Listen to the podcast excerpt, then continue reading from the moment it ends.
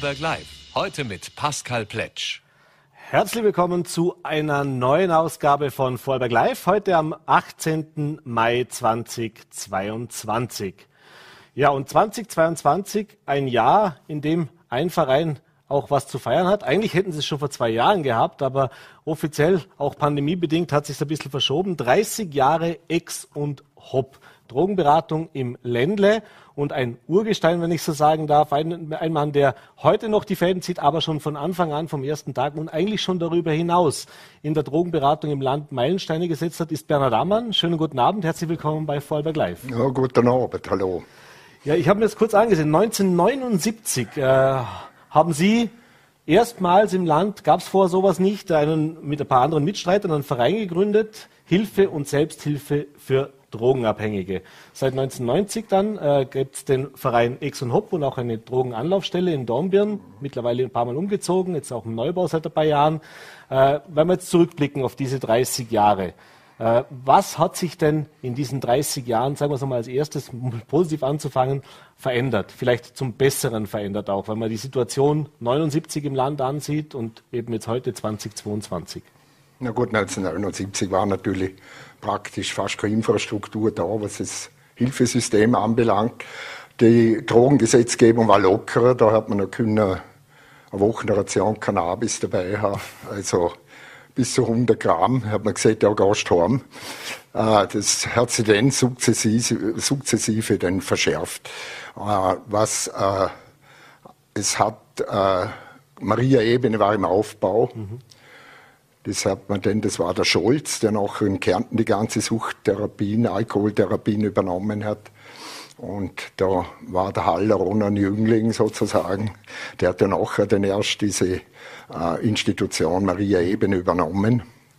Den hat es damals noch gegeben von der Caritas, der sozialmedizinische Dienst. Und ansonsten hat's eigentlich, war eigentlich Stille sozusagen. Mhm. Das heißt, dass äh, wenig Beratungsstellen ohne so wahnsinnig viel Probleme. Mhm. Weil es doch, äh, es war damals äh, eher locker, sagen wir so, diese ganze äh, äh, Verfolgungsgeschichten jetzt eigentlich nicht so stark hier früher. Mhm.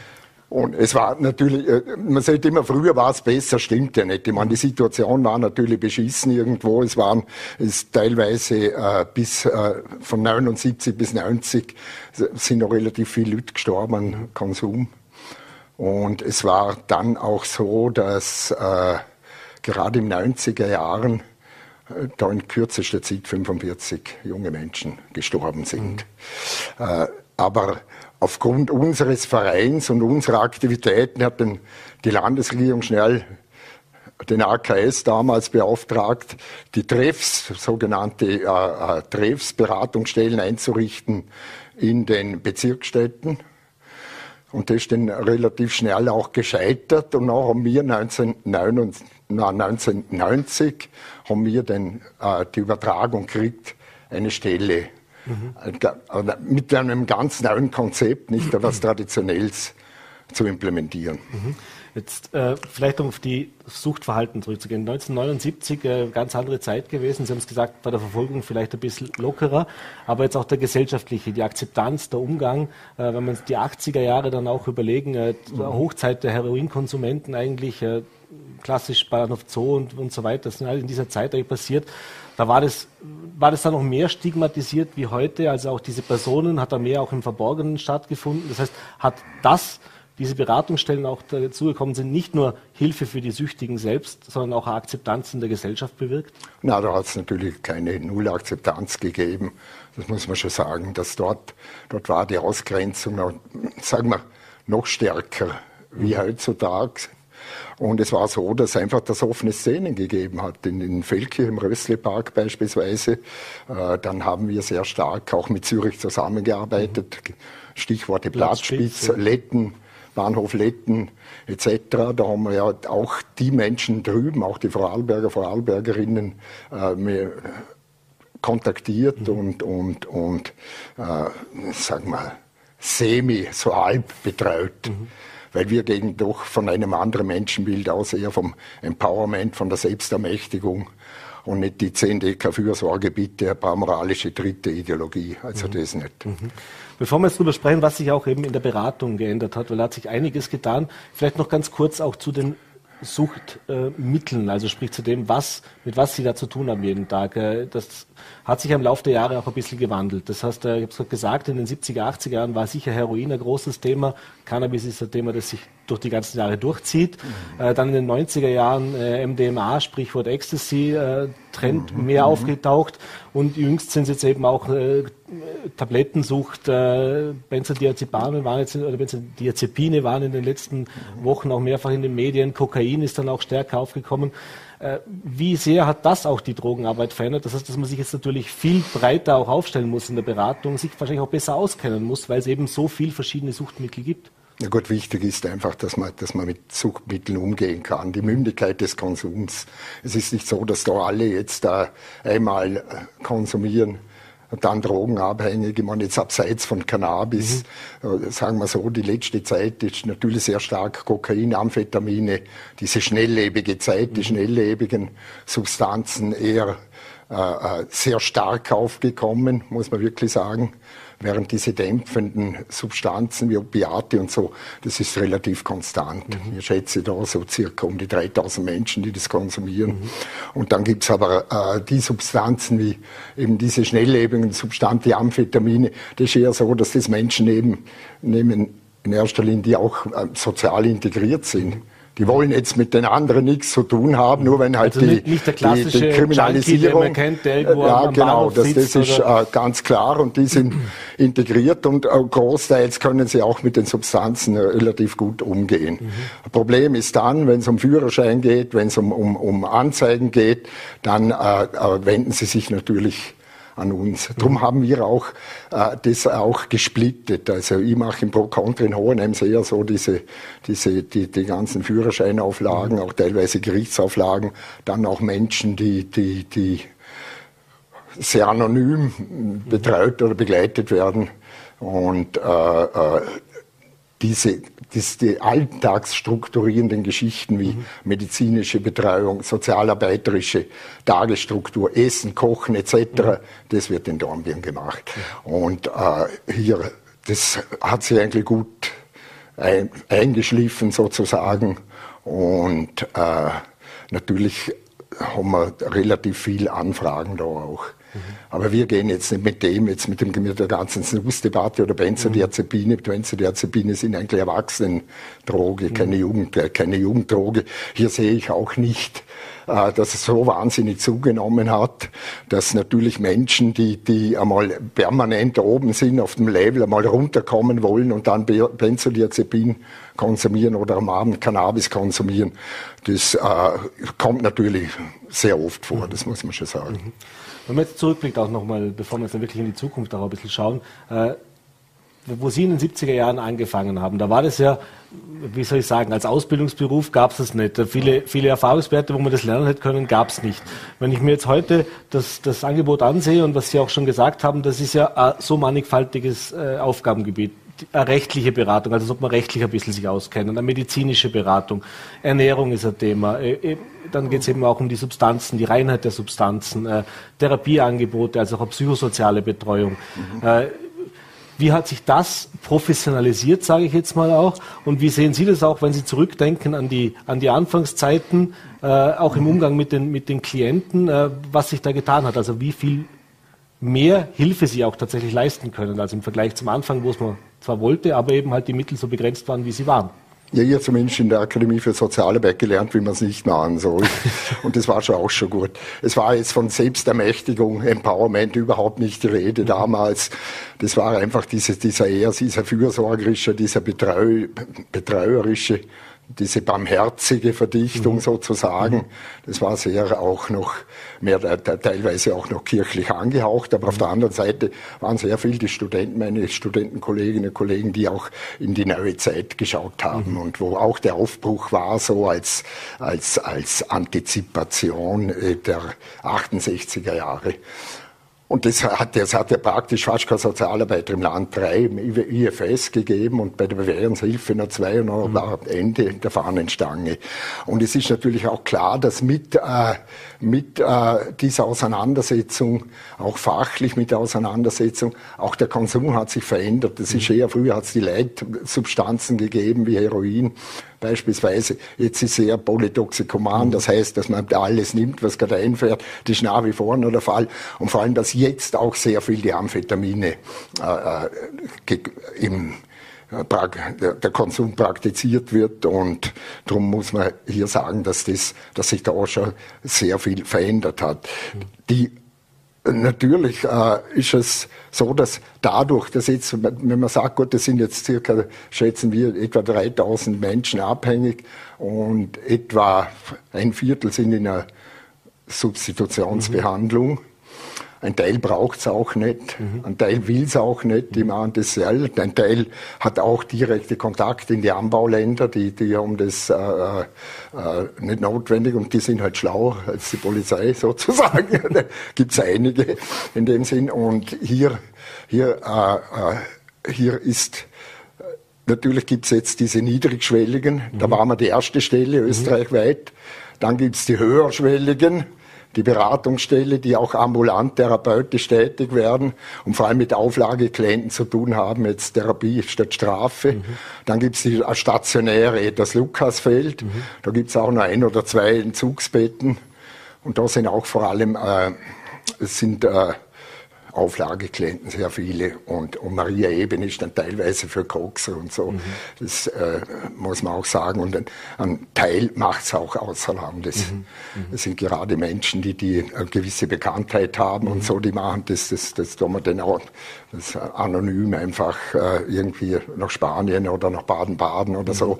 verschickt man es, dass sie sich wieder erholen. Ähm, Sie haben gesagt, niederschwelliges Angebot. Äh, es gibt ja auch Streetworking, die gehen auch raus. Äh, aber bei den stationären Einrichtungen hat man so das Gefühl, auch in den letzten Jahren immer gehabt, das ist so das Anerkannte, das ist so ein Krankenhaus, da ist ein Arzt dabei, das, das hat so diesen offiziellen Touch. Ich weiß, äh, es gab etliche Aktionen, über die, über die, über die wir vielleicht noch kurz sprechen können. Wenn der Bernhard Ammann mit einem Vorschlag um die Ecke gekommen ist, dann war das nicht immer von Applaus begleitet, weder von politischer Seite noch auch von breiter, von der Öffentlichkeit. Ja. Äh, ich erinnere an 2008, Spritzenautomat zum Beispiel einführen in Dornbirn, äh, nach wie vor Thema. Mittlerweile gibt es ja auch in Lustenau und Hohenems einen, aber ja. auch da gibt es immer wieder Diskussionen drum. Äh, wie sehr windmühlenartig ist denn der Kampf für niederschwellige Betreuung nach wie vor? Und wie sehr zehrt es auch, wenn man so viele Jahre das macht? Und merkt, naja, es tut sich schon was, man hat auch Erfolgsmeldungen, aber es gibt halt immer wieder den Dämpfer. Nein, es ist, es ist schon ein, Engagement auf, auf einem Millimeterpapier. Hier muss man sich einfach auch arrangieren. Mhm. Und es ist auch die Auseinandersetzung, die Begleitung von Menschen, die ist auch, äh, äh, die kann man auch nicht voll hauptamtlich machen. Mhm. Das ist, das, äh, ich habe es persönlich immer so gemacht, dass ich im Kulturbereich arbeite ein bisschen Polemik im Außenpolitikbereich oder dann ein bisschen im, der Vizebürgermeister ja, im, ist. Im, im, äh, äh, wird, ja, wird, wird der Bürgermeister jetzt anders sehen als Mickey Mouse? Also, Jetzt noch Stadtrat, ja. jetzt war Vizebürgermeister. Stimmt, ja. Und habe eine neue Liste wieder. Aber das immer wieder so neue, äh, neue mhm. äh, Projekte gemacht, auch im Kulturbereich. Und das hängt auch alles zusammen. Mhm. Sei es die Jugendzentren, die Etablierung, das freie Radio, wo man gemacht hat, jetzt Proton, sei es das, die, die Suchtgeschichten, sei es mhm. die Kulturzentren. Das ist ja alles der soziokulturelle Bereich. Mhm. Und äh, ich habe die Bereiche immer nicht nur problemorientiert gesehen, ich sehe es einfach chancenorientiert. Mhm. Und ich sehe das, und hier habe ich sehr viele Menschen kennengelernt, die, die einfach höchst kompetent sind, lebenskompetent mhm. sind, dass die Sucht oder die Abhängigkeit ein kleiner Teil ihres Lebens ist. Mhm. Und das wird vielfach nicht so gesehen. Man wird immer nur, wird es nur problematisiert, wenn mhm. wir sehen, dass jetzt zum Beispiel in der Drogenselbsthilfe einfach die Betroffenen selber auch Drogenpolitik machen, Diskussionen machen und ihre Sache selber in die Hand nehmen. Mhm. Das ist eigentlich äh, äh, meine Vision. Stürzt die Experten von den Pyramiden, mhm. ist eigentlich meine äh, äh, Devise. Und Arsch hoch selber die Sache in die Hand nehmen. Und da, da ist wichtig, dass man die Leute, dass man die Leute begleitet. Aber wo es politisch, das muss ich auch sagen, was Sie da gefragt mhm. haben, äh, äh, beim Hilfesystem, also seit Beginn fast der 90er oder also mindestens Mitte der 90er Jahre fordern wir einen Drogengebrauchsraum. Mhm. Zum Beispiel bei uns im, beim äh, neuen Ex und Hop jetzt in der Quellengasse sämtliche Anrainerinnen, Anrainer, Bevölkerung, es sind ja über 800 Unterschriften mhm. für einen Drogengebrauchsraum, für die Forderung am Drogengebrauchsraum an die Landesregierung ergangen. Mhm. Dann auch die kontrollierte Heroinabgabe. Mhm. Das ist ein ewiges Thema und wird auch mehr oder weniger verhindert. Natürlich kann man jetzt sagen, mit Substitol und Morphinen, da, da kann man das relativ äh, äh, äh gut handeln. Ja. Aber äh, wieso jetzt die kontrollierte Heroinabgabe nicht äh, äh, gemacht wird oder nicht äh, einmal in die Wege geleitet wird. Das, es geht immer nur ums Geld. Mhm. Und Sucht ist einfach nicht so äh, äh ein Headline. Mhm. Das merkt man jetzt auch beim aktuellen Gesundheitsminister mhm. beispielsweise. Mhm. Der ist offenbar der Pferdeflüsterer. Man tut sich um 40 Viehacker bemühen und äh, spielt auf Edith Klinger, der Bundesregierung, anstatt dass man sich wirklich um die Probleme kümmern. Ja. Natürlich, die Viecher müssen natürlich auch entsprechend betreut werden, ja. aber da wird ein Hype gemacht und die Politik ist vielfach nur noch Inszenierung. Mhm. Und dieses Kümmern um die Menschen, das habe ich einfach vom Christoph Schlingensief in den ab 2000er Jahren gelernt, dass, mhm. man, dass man im Kleinen auch viel verändern kann und die Menschen auch da mitnehmen und, und äh, dass man das und nicht, dass alles nur inszenieren ist und überall nur in den sozialen Medien und so präsent sein muss. Mhm. Aber da haben wir relativ viel noch Nachholbedarf. Mhm. Ist das auch ein bisschen, meine, Sie waren selber auch für die Grünen teilweise politisch tätig, unter anderem, oder mit den Grünen gemeinsam eine Liste gemacht. Äh, die sind jetzt in der Regierungsverantwortung. Sie haben schon gesagt, der Gesundheitsminister, eine grüne, eine grüne Bundesregierung, auch eine äh, schwarz-grüne Landesregierung, hat das in den ja. letzten Jetzt haben wir das live, Sorry. das ist kein Problem. Wir lassen es. Oder kann jemand, kann die Regie mal kurz das Telefon bitte auf Stunden drücken? aber danke. Ja. Ähm, aber hat sich da, hat sich da was verbessert oder weil Sie gerade gesagt haben, Politik ist Inszenierung? Das heißt, egal wer da jetzt vorne dran ist, aus 30, über 30 Jahren Erfahrung, es sind dieselben Phrasen, nur eben mit anderem Couleur. Kann man Richtig, das so hart also sagen? wenn man das, wenn man sieht, jetzt, jetzt gehen wir jetzt vom Hilfesystem auch, mhm. von der Landesregierung. Ob jetzt schwarz-blau Schwarz-Alleinregierung mhm. oder Schwarz-Grün. Äh, in der Regierung mhm. da hat sich überhaupt nichts geändert. Wir warten seit über 20 Jahren auf ein neues, ein neues Drogenkonzept, wo wirklich diese Dinge drin sind, die eigentlich wichtig wären, dass man sich da endlich weiterentwickelt. Und das ist, das ist ein Problem, dass, ich, dass man sich nicht drum kümmert. Mhm. Das Zweite ist auch drogenpolitisch. Ich habe ja äh, immer wieder immer wieder äh, äh Anlaufläufe gemacht äh, mit der Cannabis-Legalisierung. Mhm. Jetzt ist so, dass unsere, zum Beispiel bei den Koalitionsverhandlungen, Schwarz-Grün, wurden unsere Rechtsvertreter ersucht, äh, ein, für die Koalitionsverhandlungen zumindest das Führerscheinthema, mhm. dass man da den Grenzwert mhm. einführt, dieses äh, zu implementieren. Da wurde nicht einmal zurückgeschrieben, wurde nicht einmal gesagt, gesagt danke, gut. Es wurde nicht einmal angesprochen. Und da sieht man halt, wie egal das eigentlich ist und wurscht das ist. Mhm. Und es betrifft doch, ich meine, der Lebensprävalenz sind circa ein Drittel haben schon Cannabis konsumiert. Mhm. Österreich, das ist ja nicht irgendeine, das ist ja eigene Kultur schon. Und äh, hier kümmert man sich einfach nicht darum. Mhm. Man, und man, ich weiß nicht, ich meine, das, da kommt mir vor, also ich war nie grünes Mitglied, bitte, ich habe in Hohenems, wo Sie am, äh, äh, am Boden waren, haben Sie gefragt, ob Sie bei uns mitmachen mhm. dürfen. Das war dann schon umgekehrt, 2010. Jetzt haben sie sich emanzipiert, jetzt haben sie gern mit Mecker halt, oder? Aber die sind ja sehr austauschbar. Aber es geht ja, primär geht es ja darum, dass man wirklich da mal, dass man da mal diese, diese, äh, diese Grenzwerte einzieht. Ich darf jetzt was Neues sogar jetzt mal mhm. noch verkünden. Vor 14 Tagen hatten wir Suchbeirat des Landes. Der Suchbeirat, wo von den Amtsärzten, Primars etc. alle vertreten sind, ist einstimmig äh, die Empfehlung an die Frau Gewessler jetzt im Zuge der neuen Straßenverkehrsordnung, mhm. die im Juni beschlossen wird, dass man da den Grenzwert von drei Nanogramm bei Cannabis einführt. Mhm. Also das ist mir schon wichtig, dass man das, dass das einmal endlich einmal, dass da was vorwärts geht. Und ich hoffe auch, dass da einmal endlich was gemacht wird und dass das endlich mal realisiert wird. Äh, Faktum ist, dass von allen diesen Tausenden, die erwischt werden mit Cannabis, die Hälfte unter 3,5 Nanogramm, mhm. die sind die haben halt die konsumiert in den Tagen davor. Die waren nüchtern. Ja, die waren nüchtern. Und, die, und, das ist für uns auch ein wichtiges Anliegen, dass jeder, der äh, mit Cannabis erwischt wird, dass er oder sie verkehrsbiologisches Gutachten, mhm. eine Nachschulung, ein psychiatrisches Gutachten, dann wieder zum Amtsarzt, dann eventuell, wenn er sich nicht geschickt verhält, Auflagen kriegt, ein, zwei Jahre psychosoziale Be Betreuung, Begleitung und äh, äh, dann auch laufende Drogentests mhm. natürlich. Und äh, das, da wird solche äh, Vorgehensweisen sind nur bei Alkohol bei über 1,6 Promille mhm. werden die gemacht, diese Vorgaben. Mhm. Und hier wünschen wir uns auch, dass wenn jemand gefährlich fährt, verstehe ich es. Mhm. Aber wenn wenn, der, wenn jemand äh, gekifft hat und unter drei und eh nüchtern fährt, dass, dass, man, dass der diese Auflagen nicht mehr hat. Und das äh, nächste noch, dass jede Blutuntersuchung, die gemacht wird, kostet 880 Euro. Und das ist einfach viel zu überhöht und, mhm. ist, und stimmt einfach mit der Realität nicht überein.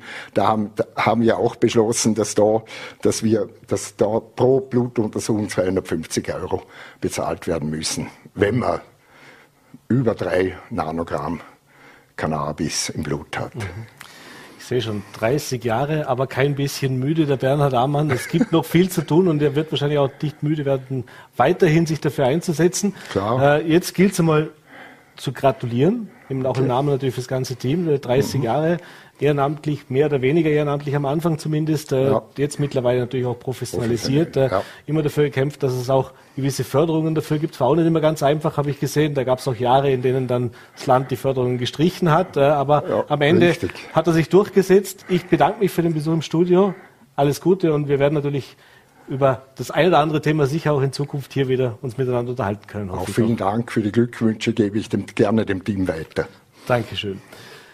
Ja, und jetzt darf ich Sie noch einladen, bei uns dabei zu bleiben. Äh, Frau Dr. Elisabeth Schimpfössl ist Russlandforscherin an der London School of Economics, äh, ist eine gebürtige Feldkircherin und sie hat ein spannendes Buch geschrieben, noch vor dem Einmarsch der russischen Armee in der Ukraine unter dem Titel Rich Russians from Oligarchs to Bourgeoisie.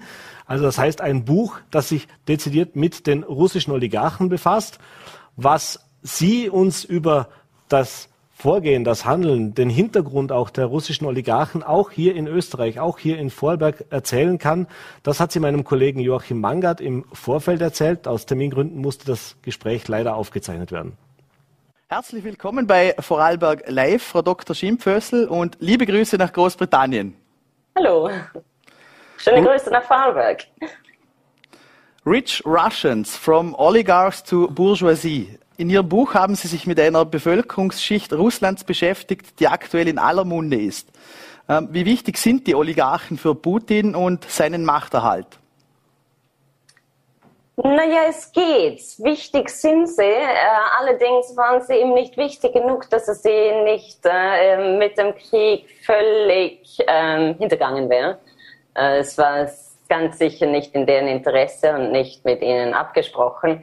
Wichtig sind sie aber doch, weil ähm, Putin, ähm, solange an der Macht war, und immer noch ist, äh, gerade weil er der Einzige war, dem es äh, zugetraut worden ist, dass äh, die Interessen der verschiedenen Machtgruppen ausbalancieren kann. Und äh, da sind natürlich die Oligarchen eine wichtige Gruppe und dessen Interessen hat er mit dem Krieg eindeutig nicht mehr vertreten. Von dem her ist auch die Balance äh, dahin und es wird sich zeigen, wie ähm, sehr die Oligarchen jetzt ähm, die Dinge in die Hand nehmen und äh, darum kämpfen, äh, ihre Interessen wieder vertreten zu sehen. Also das könnte natürlich auch heißen, dass sie sich um jemand anderen ähm, Ausschau, ähm, jemand anderen äh, suchen, der äh, Putin ersetzen könnte. Mhm. Ähm, wie sind Sie damals an die Recherche gegangen? Äh, wie haben Sie sich äh, Einlass in diese doch sehr elitäre äh, Runde verschafft? Mit größten Schwierigkeiten. Also es waren da zwei Projekte. Das erste war meine Doktorarbeit und da habe ich im Jahr 2008 mit äh, der Suche begonnen nach Interviewpartnern. Und damals war das ganz anders, als es dann später war. Äh, ich habe alle möglichen Leute angeschrieben, bei ihnen angefragt, ob sie denn nicht jemanden kennen. Ich habe mir vor allem erhofft, dass viele, die für Oligarchen und deren Umfeld arbeiten, mir weiterhelfen könnten, aber die waren dann nicht so ganz willig, dass für jemanden wie mich ihre ähm, Kontakte hergeben. Viel eher waren es dann Leute, von denen ich das nie erwartet hätte. Es war zum Beispiel ein Linksintellektueller, den ich auf einer 1. Mai-Demo, eine Nebendemo, eine, eine anarchistische äh, Demonstration ähm, äh, getroffen habe und angefragt habe. Und der von äh, seiner Vergangenheit her, der war immer Teil dieser, dieser, dieser Moskauer Intelligenz, äh, dieser Schichten, aus denen auch viele Oligarchen stammen. Er hat dann sein Telefonbuch aufgemacht und mir alle möglichen Nummern gegeben. Andere, das hat dann so funktioniert, dass ich mit, äh, sobald Journalisten gemerkt haben, dass ich äh, Kontakte kriege, äh, dass die mit mir dann ähm, äh, quasi ähm, ähm, einen Austausch eingegangen sind, mir Telefonnummer gegeben haben und ich ihnen dafür auch Kontakte. Und das war dann so, dass äh, ich von einigen der Oligarchen, die ich in der ersten Runde ähm, äh, äh, an, bei ihnen angefragt habe, dass ich die ins Schwarze oder ins Blaue hinein auf ihren äh, Mobiltelefon angerufen habe. Ähm, bei meinem zweiten Projekt, das war äh, nach meiner Doktorarbeit, da war dann schon alles anders. Das war Mitte 2000er Jahre und alles viel äh, formulis formular formularisierter. Äh, da ging es dann über die Medienabteilungen äh, ähm, in Unternehmen, formale Briefe und so weiter. Und ähm, Einzelne haben darauf geantwortet. Zu der Zeit habe ich auch ähm, eine neue Anstellung gesucht. Das war ein äh, temporäres Projekt, auf dem, dem ich gearbeitet habe. Und insgesamt lässt sich doch sagen, es ist einfacher, ein Interview mit einem russischen Oligarchen zu kriegen, als es für mich war, als ein äh, Bewerbungsgespräch äh, für einen Job eingeladen zu werden. Also so ungefähr die Größenordnung. Mhm. Ähm, vielleicht für unser Publikum, äh, um diese Oligarchen ranken sich zahlreiche Mythen. Äh, wie würden Sie vielleicht den Aufstieg der Oligarchen nach dem Zusammenbruch der Sowjetunion skizzieren? Ja, das sind genau die Oligarchen, die wir immer als Oligarchen verstanden haben. Die sind in den Mitte der 90er Jahren vor allem wahnsinnig groß geworden, über Nacht quasi. Äh, eine wichtige Figur noch immer nicht auf äh, individuellen Sanktionslisten außer der kanadischen ist äh, Potanin. Potanin hat sich Mitte der 90er Jahre ein ähm, System ausgedacht. Ähm, der Staat hat da unbedingt Geld gebraucht, die Regierung Jelzin, äh, um äh, Pensionen zu zahlen, um äh, ähm, äh, Angestellte im Gesundheitsbereich oder, oder Lehrer zu bezahlen. Und ähm, äh, Potanin hat daraufhin ausgedacht, äh, es könnte der Staat doch diese großen Schlüsselindustrien über Auktionen an die besten Bieter verkaufen und dadurch sich Geld einholen. Und das hat dann auch so arrangiert, dass er selber äh, sich dabei äh, ganz wenig Geld äh, Riesenindustrien unter den Nagel gerissen hat. Und da sind dann auch die großen Oligarchen entstanden, die wir kennen, Abramowitsch, Berisowski, Khodorkovsky und all diese Leute. Äh, wir haben immer, äh, es war auch so, dass in den 2000er Jahren, als, als Putin diese Oligarchen angefangen hat zu zähmen, dass es dann fast so hieß, ähm, man darf nicht mehr von Oligarchen sprechen, weil die Vorstellung war, Oligarchen äh, sind nur die, die äh, ganz direkt äh, äh, Machtpolitik beeinflussen. Und jetzt mit dem Krieg, komisches Phänomen, wird jedes, äh, jede Person durch den Gemüsegarten, die nur irgendwas mit äh, äh, Putin, Kreml, ähm, äh, Regierung in Russland zu tun hat, als Oligarch bezeichnet. Das sehen wir vor allem, und das ist eine lustige Sache, finde ich, äh, an denen, die da als Oligarchen bezeichnet worden sind, in den letzten Wochen auf äh, dubiose Weise mhm. gestorben sind. Kein Mensch hat jemals von denen gehört. Äh, die zwei, die da innerhalb von zwei Tagen äh, gemeinsam mit ihren Familien ähm, ums Leben gekommen sind. Aber was, was sah so aus, als hätten sie äh, ihre Familien ermordet und dann Selbstmord begangen. Äh, das sind, äh, waren zwei Leute, die wir nie früher als Oligarch bezeichnet hätten. Zum einen sind sie dafür zu ähm, arm. Geld mhm. haben sie schon, aber nie in Oligarchenhöhe. Äh, zum anderen sind das Angestellte in Großbetrieben und nicht einmal ganz an der Spitze. Einer war quasi ein Buchhalter, gut verdient Buchhalter natürlich mit schönen Nebengeschäften, die es ihm ermöglicht hat. Ähm, der andere hat äh, ein, ein Transportsystem von dieser Ölindustrie geleitet. Also nicht unbedingt, was wir jemals früher als Oligarch verstanden hätten. Mhm. Äh, Im Vorgespräch haben Sie auch gesagt, äh, dass es sich quasi um Rubelmillionäre handelt und äh, dass sich da ein Journalist quasi eine super Story dazu ausgedacht hat. Ja, ja, der hat dann äh, insgesamt äh, sechs Oligarchen aufgezählt in einem Artikel, die angeblich äh, kürzlich ähm, äh, komische, auf komische Weise ums Leben gekommen sind. Ich habe mir dann die Liste angeschaut. Äh, einer war auch tatsächlich ein Milliardär, so hieß es. Und dann dachte ich mir, ja, wenn er Milliardär ist, dann müsste er natürlich auch auf eine Forbes-Liste zum Beispiel auftauchen, tut er nicht. Und dann irgendwann ist, mir, äh, ist der Verdacht gekommen, dass der Autor ziemlich ähm, hinterlistig ähm, höchstwahrscheinlich einen Rubel-Milliardär einfach als Milliardär übersetzt hat, was es natürlich dann kaum ist, wenn man das in Dollar oder Euro übersetzt. Aber auch noch dazu äh, einfach in der Liste eben geschaut, muss ja irgendeine Notiz in den Medien aufgekommen sein, äh, dass er ums Leben kam äh, und ähm, äh, wahrscheinlich Selbstmord begangen hat. Und dann habe ich mir das angeschaut, er kam ums Leben, allerdings äh, nicht im Frühjahr 2022, sondern im September 2014.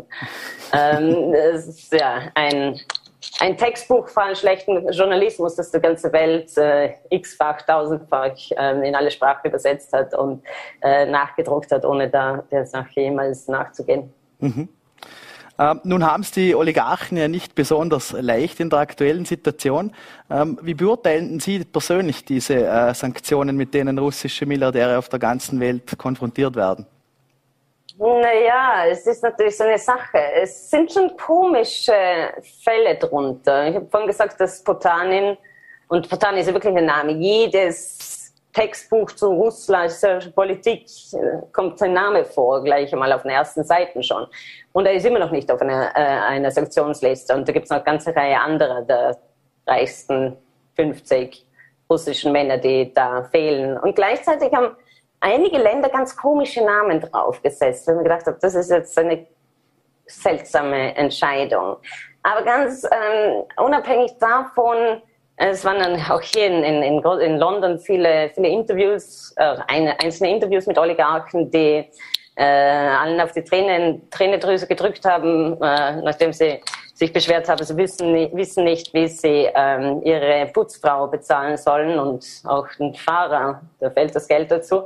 Und das ist so eine Sache, es sind ja Sanktionen nicht ein Mittel, das unbedingt gerecht ist. Und wir haben es uns nie besonders drum geschert, wenn jetzt ähm, die ganze iranische Bevölkerung äh, von Sanktionen betroffen ist oder auch die ganze russische Bevölkerung von Sanktionen betroffen ist, ob das denn jetzt wirklich so fair dem kleinen Bauern irgendwo äh, im Land, im Iran, äh, ob das dem gegenüber so fair ist oder ob da, sagen wir mal, ein, ein, ein ein äh, oppositioneller Aktivist, der in Russland sitzt und seinen Job verliert, äh, ob das jetzt auch, also wegen der Sanktionen, äh, ob das jetzt ähm, wirklich ähm, ähm, moralisch vertretbar ist. Und sobald es um, sich um Oligarchen handelt, äh, fängt die ganze Welt an, jeden einzelnen Fall genau anzuschauen und allen tut ganz, ganz wahnsinnig weh, dass vielleicht da ein Oligarch drunter sein könnte, der es nicht so ganz verdient hätte. Und das ist natürlich eine gewisse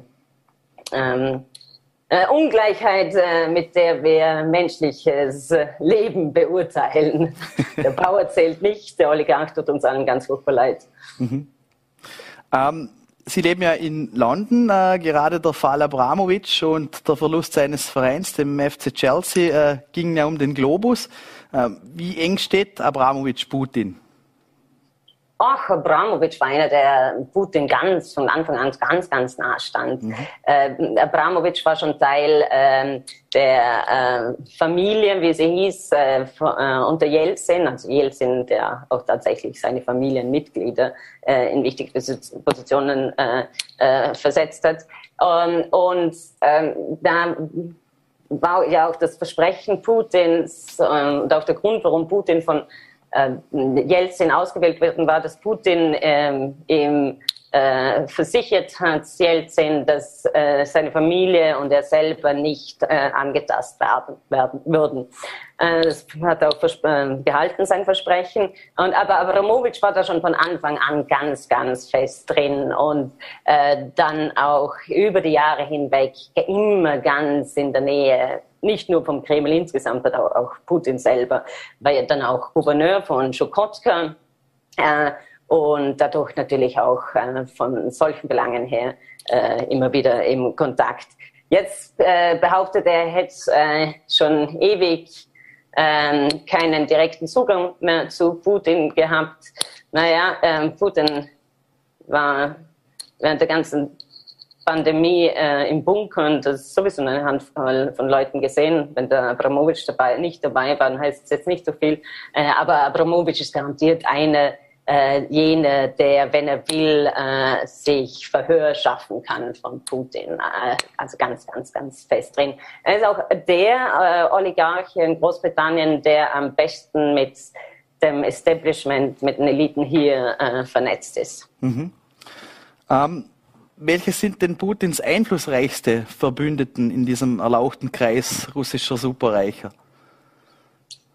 Naja, ähm, er vertraut den Oligarchen natürlich und die Oligarchen, wie Sie äh, besprochen haben, die gibt es ja schon seit den 90er Jahren, also von der Zeit her, da hat noch niemand den Namen Putin gekannt. Äh, mit denen hat sie sich gut arrangiert und natürlich ist auch jemand wie Abramowitsch da ganz äh, nah an ihm dran. Aber es sind nicht die, denen er völlig vertraut. Vertrauen tut er jenen, die er selber hervorgebracht hat, wie zum Beispiel die Rottenbergs. Arkadi Rottenberg, der reichste unter ihnen, äh, mit dem äh, Putin in jungen Jahren äh, Judo äh, trainiert hat.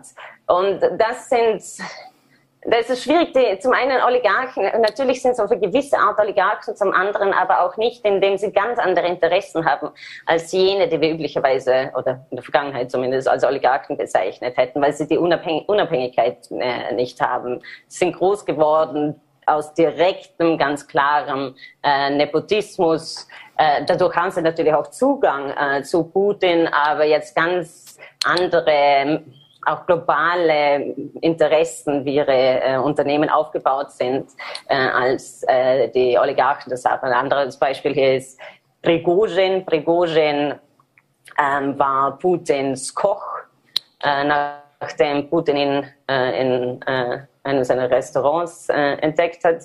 Und der ist dann auch dadurch zu Milliarden gekommen und das ist der, der die Wagner-Gruppe aufgebaut hat, diese privaten äh, Söldnerarmee, die in Syrien, Libyen, Zentralafrika, Ukraine natürlich, äh, mit ihren äh, brutalis brutalisierten äh, äh, Truppen äh, unterwegs ist und auch der, der die Trollfabriken aufgebaut hat, mhm. also diese, diese industrielle Produktion von Falschnachrichten. Und, und die sind natürlich ganz nah an Putin dran, aber das sind Leute, die äh, schon von ihrer Geschichte her, Biografie her, die, die hängen an der Nabelschnur Putins, das ganz ein anderes Kaliber an Leuten.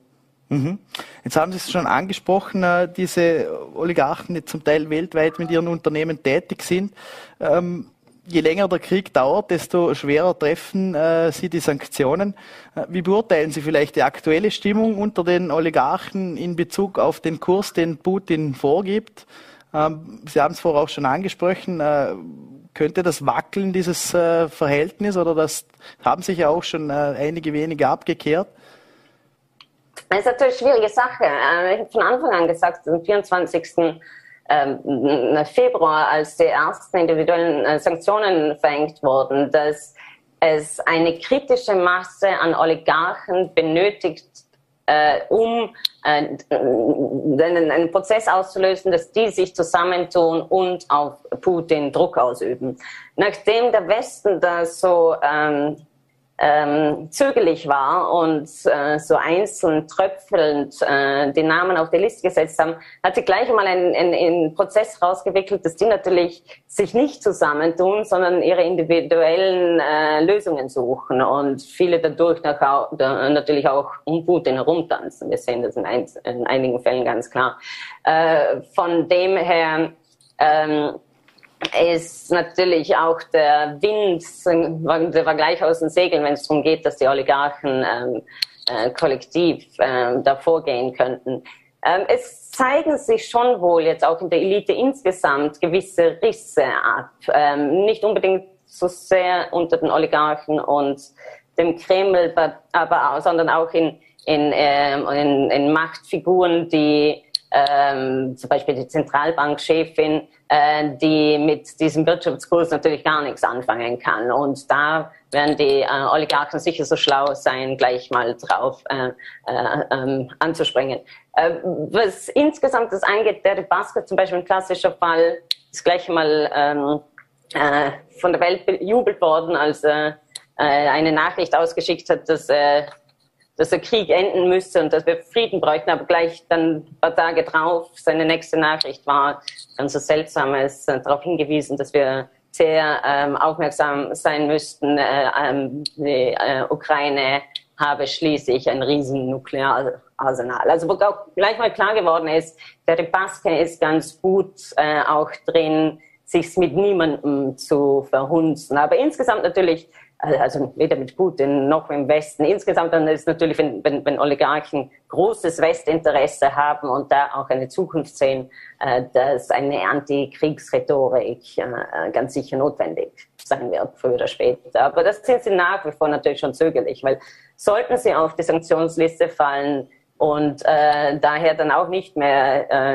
äh, äh, sich leicht hier bewegen können, dann sind sie natürlich im Kreml ausgeliefert, wenn sie in Russland festsitzen. Und da will man sich das nicht davor ähm, ähm, ähm, das Leben schwierig machen, sollte es dann der Fall eintreten. Mhm.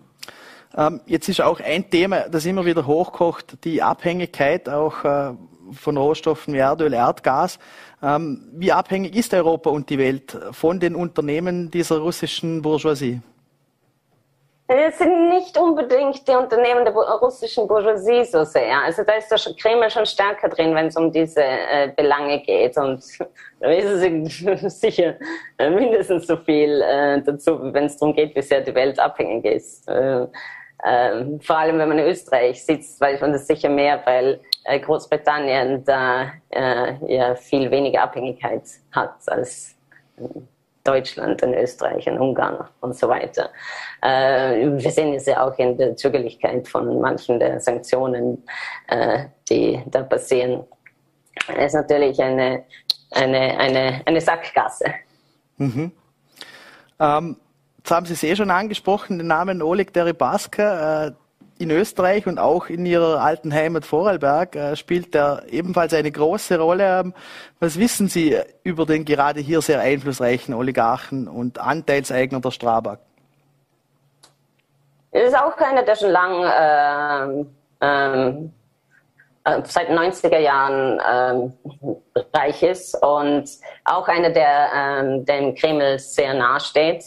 Ähm, auch einer, der, von dessen ähm, Reichtum und ähm, geschäftlichen Interessen, obwohl er sehr global auch unterwegs ist, doch sehr, sehr eng mit äh, Russland äh, verbunden äh, sind. Also es ist auch jemand, der, wenn manche äh, mich fragen, ja, gibt es denn einen guten Oligarchen oder einen mit einer weißen Weste? Kann es nicht geben, weil es in Russland, wo das große Geld fließt. Und wenn man in Russland großes Geld macht, dann braucht man auch sehr gute Kontakte und harmonische Beziehungen im Kreml. Also es gibt, es kann nicht sein, es gibt keinen in der, in der, in der, in der Milliarden, großen Milliardenhöhe, äh, der ähm, da nicht mitgespielt hat. Ähm, also wenn man vielleicht nur ein, zwei, drei Milliarden hat, dann geht das noch, aber äh, danach ist äh, schon völlig mit Schluss und der Basket ist natürlich äh, da auch äh, ein, ein, klassischer Fall dafür. Ähm, äh, seine, seine Kontakte mit Schüssel waren natürlich schön und äh, es hat mich sicher auch gefreut, dass er da sein schönes Haus am Arlberg hat. Was da natürlich auch eine lustige Geschichte drunter ist, wie ich es verstehe, ist, musste er das Hotel verkaufen.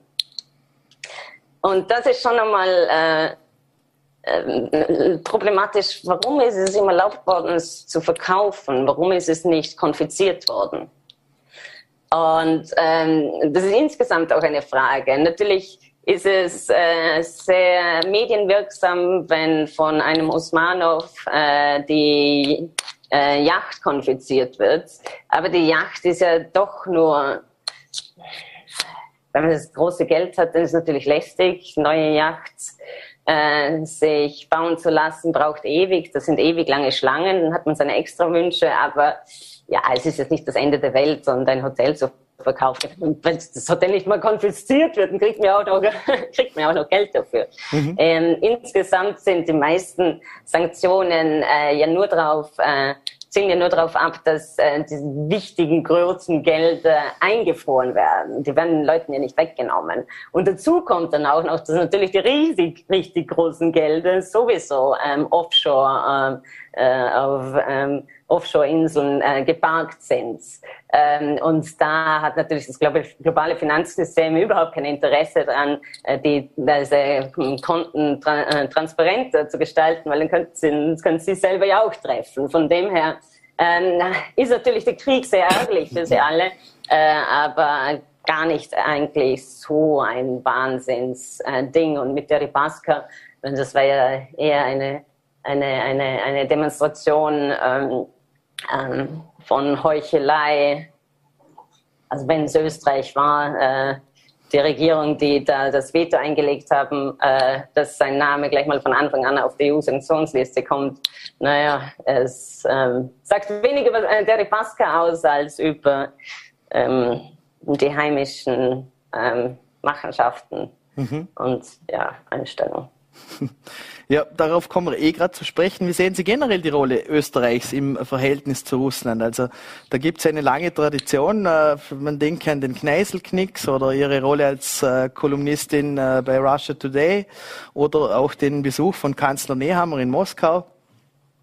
Ja, das war immer so sehr ähm, zuvorkommend, würde ich mal sagen, und mit großem, das ist natürlich auch die österreichische Flexibilität und Gemütlichkeit und äh, auch die, im Gegensatz zu Deutschland im Großen und Ganzen, diese ähm, Biegsamkeit, ähm, was, was, denn, ähm, was natürlich da die Beziehungen auch noch besser gestaltet. Ähm, und das hat natürlich auch riesenlange Geschichte und ähm, wissen eh äh, die Profiteure äh, auf österreichischer Seite, die dazukommen. Und bevor ähm, Ibiza äh, war es natürlich auch eine, was wir in vielen europäischen Ländern sehen, Frankreich, Italien und so weiter, diese emotionale Nähe und dann auch geschäftliche Nähe zwischen rechten Parteien, FPÖ und äh, den Russen. Insgesamt aber, wenn man also von aus einer Londoner Perspektive ähm, ich habe Anrufe gekriegt von Journalisten, die haben fast angefangen mit mir äh, zu streiten, weil sie meinten, ja, Wien, Österreich ist mindestens so schlimm wie, wie London, wenn es darum geht, äh, was da für korrupte Dinge ablaufen und wie man es den Russen leicht macht und so weiter. Stimmt schon, dass Österreich da nicht ungern mitspielen wird, aber aus Londoner Perspektive ist natürlich ganz eine andere Sache, weil äh, in Österreich nie sowas gibt wie diese Riesenindustrie, diese Serviceindustrie, die wir hier haben, mit äh, Vermögensberatern, PR-Managern, ähm, Anwälten, Maklern, äh, die ganz, ganz darauf professionalisiert sind, eine riesen, riesen Industrie, äh, solches Geld anzuziehen und die auch genau wissen, wie sie nicht ganz sauberes Geld gerade noch innerhalb äh, äh, dessen, was, was nicht illegal ist, ähm, äh, sauber zu waschen und dann entweder ähm, auf Offshore-Inseln zu äh, verschiffen oder hier in äh, Immobilienmarkt, was auch immer, ähm, versickern zu lassen. Und sowas gibt's in Österreich gar nicht. Natürlich gibt's einen Schüssel, wenn es ums Politische geht, aber auch wiederum, hier ist die Verknüpfung, die Verwoben, ähm, die Verwobenheit zwischen äh, russischem Geld und ähm, äh, Regierung, äh, Oberhaus, Unterhaus, Königshaus sogar, äh, auf einem ganz anderen Niveau, als wir das äh, jemals in Österreich sehen werden und auch auf einem ganz anderen Niveau, als es sonst irgendwo gibt. Da ist London äh, weltführend. Äh, und von dem her wirkt Österreich natürlich, ähm, gerade im Fall der Ripaska, nicht ganz sauber und ähm, ähm, moralisch ähm, rein, aber ähm, trotzdem ein kleiner, also jetzt nicht, also ganz was anderes als, wie gesagt, aus Londoner Sicht, mhm. als äh, was hier passiert. Äh, den möchte ich mir mal ganz recht herzlich bedanken für diese äh, spannenden Einblicke in die Welt der russischen Superreichen. Vielleicht abschließend noch eine Frage vom Vorarlberger Dialekt ist ja nicht mehr viel übrig. Äh, wie oft sind Sie denn noch im Ländle? Ja, so oft wie möglich. Winter Skifahren verpasst. Ärgerlicherweise. Letztes Jahr habe ich es geschafft, aber dieses Jahr nicht. Hoffentlich im Sommer zum, zum Wandern. Ja, doch, schon. Nein, nein, den gibt es schon noch, den Dialekt.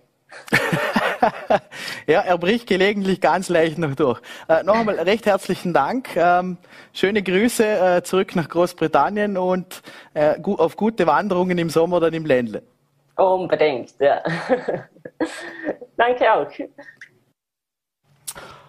Und das war's mit der heutigen Ausgabe von Vorarlberg Live. Es hat Ihnen gefallen. Wenn Sie mögen, wie gewohnt, morgen wieder 17 Uhr Full.at, VNRT und Ländle TV. Bis dahin einen schönen und noch sommerlichen Abend wünsche ich Ihnen.